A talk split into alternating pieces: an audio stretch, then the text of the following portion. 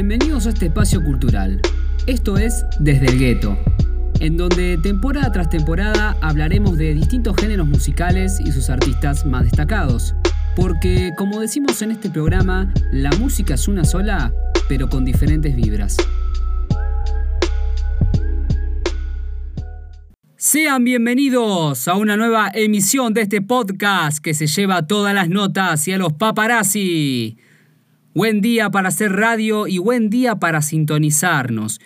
¿Sobre qué vamos a hablar? Vamos a hablar sobre el lo-fi hip hop, un subgénero del hip hop que tomó fuerza en este último tiempo, pero viene hace rato moldeándose, eh, mucha gente también lo denomina como chill hop o seguramente lo habrán encontrado porque pusieron música para estudiar, música para relajarse, para trabajar, qué sé yo, y aparecieron esas playlists o esos enganchados con la foto de los Simpsons y todo eso, ¿no?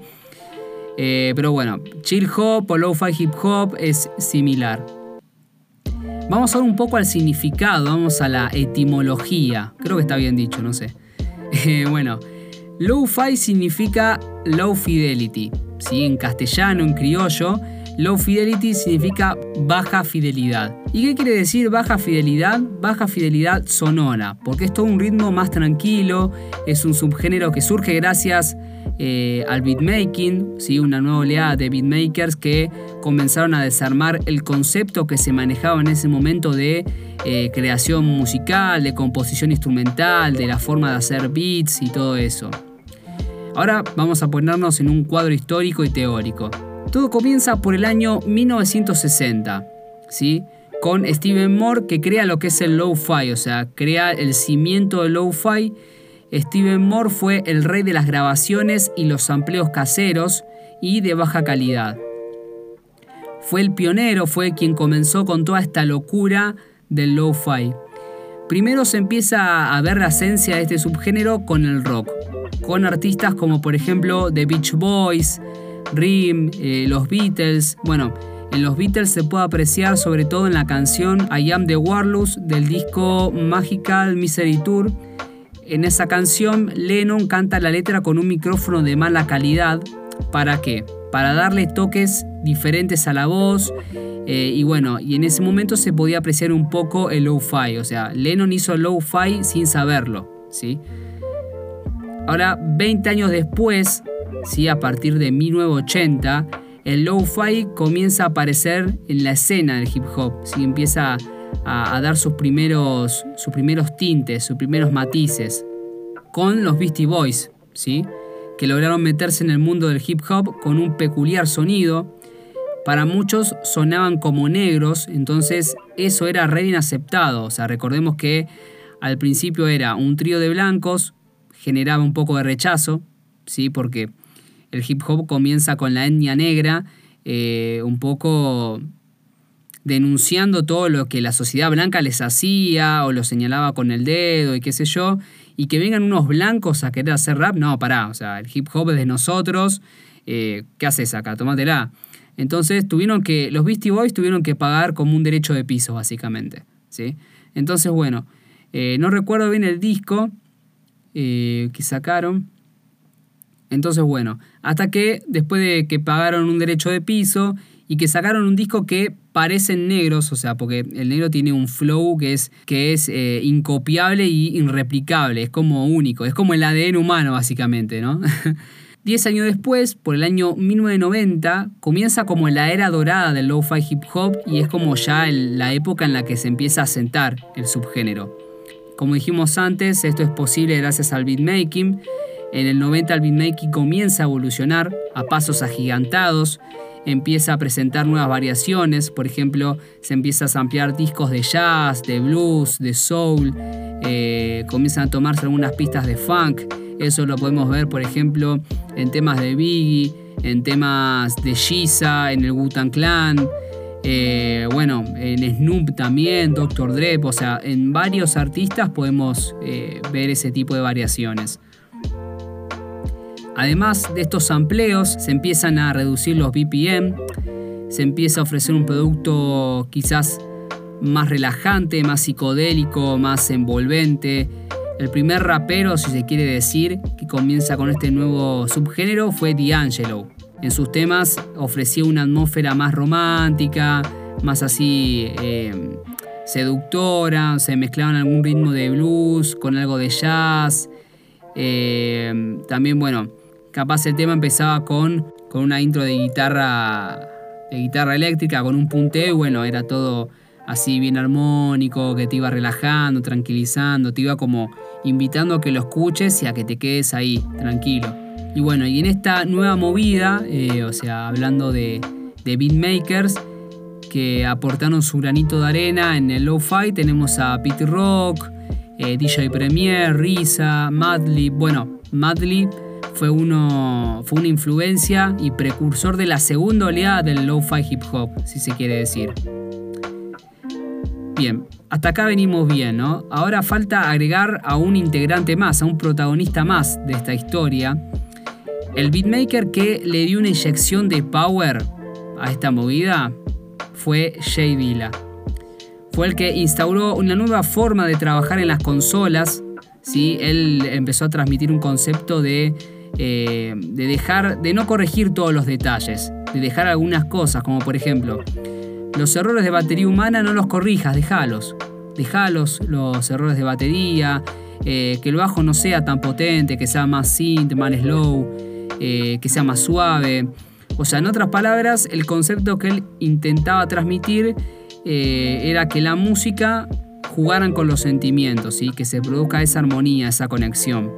En cierta forma, era una nueva modalidad de hacer música, eh, algo novedoso para esos tiempos, porque es como que se tomaban el tiempo de hacer trabajos más rebuscados, más refinados, mejores armados, no algo tan perfecto eh, y lineal, sino algo más eh, algo no tan gangsta. O sea, en ese momento se pedía, o sea, década de los 90 en los estudios era gangsta, pandillas o era todo más eh, después, era lo que se pedía. Entonces, bueno, llega eh, Dilla que le da una inyección de cafeína al asunto y bueno, empieza a resurgir. Otro productor que no podemos dejar de nombrar, ¿sí? que también es un gran pionero de este subgénero, es Nuyabis. ¿sí? Tanto Jay Dilla como Nuyabis se los considera como los padres fundadores del lo-fi hip hop. Nuyabis es un beatmaker japonés que en realidad lo que buscaba hacer en su estudio era hacer la versión jazz rap japonés. O sea, Nuyabis usaba muchos samples del el jazz japonés, ¿no? Ryo Fukui, Yoshi Suzuki, Takeshi Nomata, o sea, todos esos eh, artistas del jazz, el blues japonés.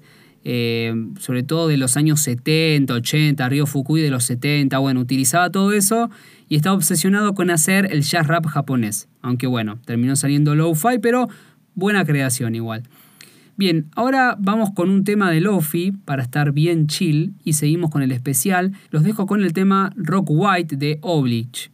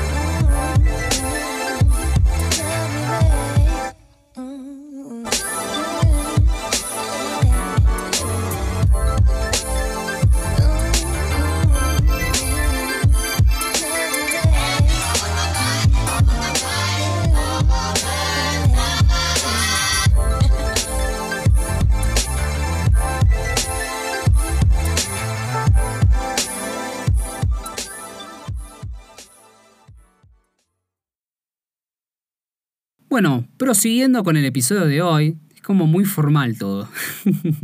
a veces estoy haciendo el programa y me sale todo como, eh, guacho, qué sé yo, y a veces me sale todo formal, este, todo muy, muy correctito.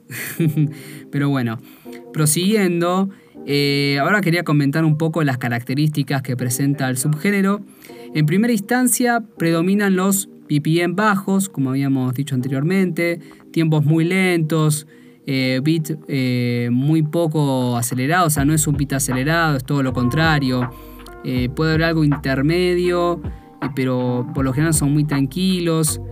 Quizás ni siquiera en el trap lofi, porque también ahora empezó a haber beatmakers que hacen lofi trap y tampoco es acelerado ahí. Capaz se nota más la presencia del, del bajo 808 o de los efectos, pero tampoco es acelerado. El valor de los VPN aproximadamente oscila entre los, los 70 y 72 por ahí más o menos, no son muy, muy acelerados. También otra característica propia es la descuantización de la bata, o sea, de la batería. Esto quiere decir que los golpes están desalineados, eh, esa como la batería de borracho, básicamente. Este movimiento también se lo conoce como el Dila Swim, porque fue Jay Dilla eh, uno de los precursores de hacer esto.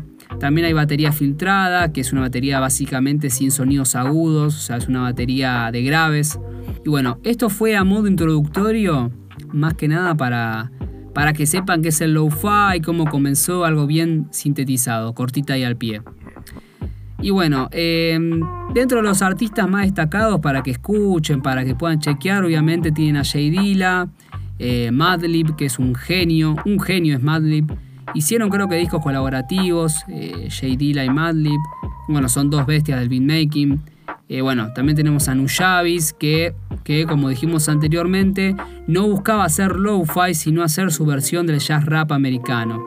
Quería hacer una, una versión jazz rap de Japón, pero bueno, terminó siendo lo-fi. De todas formas, Nuyabis influyó mucho en la escena japonesa, en las tribus urbanas, en el anime. Bueno, Nuyabis es creador del soundtrack del anime Samurai Champloo, creo que es. Eh, otro también que hizo un soundtrack para un anime es de Risa. Eh, para el anime Afro Samurai era. Ahí está. Bueno, la intro del Afro Samurai, o sea, el soundtrack de Afro Samurai, la intro es... Eh, es eh, lo-fi. Tiene un sonido muy lo-fi, así que también la pueden chequear. Eh, después el resto ya no porque es todo hip hop crudo, pero al menos el host del anime es todo lo-fi. Otro artista es Nang, Elisha Nan creo que se llama, ¿sí? Bueno, el disco Travel de ese artista está muy bueno, así que se lo recomiendo. Esto es todo más instrumental, ¿sí? También hay canciones de lo-fi cantadas, como por ejemplo eh, Sagun, Timis, eh, Dynasty hace lo-fi, también se van a encontrar con muchos, muchos enganchados de lo-fi con eh, repitiendo una escena de los Simpsons o de algún dibujito, porque bueno, busca eso justamente, el tema de, la conexión, tanto en lo sonoro como en lo visual. ¿sí? Busca ese, ese tema de conexión de sonido con la música, el audiovisual, eh, hacer climas psicodélicos a veces, está muy buena la movida que propone. Y para finalizar el programa y no los molesto más, tengo una pequeña duda existencial, una incertidumbre, que quiero que me la respondan. Hay un tema de XX Tenation que me parece que es lo-fi, o tiene un estilo de lo-fi. O sea, el tema es que mucha gente me dice que no es y otros me dicen que sí. O sea, tengo esta duda existencial. O sea, es muy importante para mí saber esto porque no puedo vivir. No puedo dormir por las noches por culpa de esto. Así que bueno, manden mensajes a la página para saber su opinión de este tema que se los hago escuchar ahora. Es muy cortito.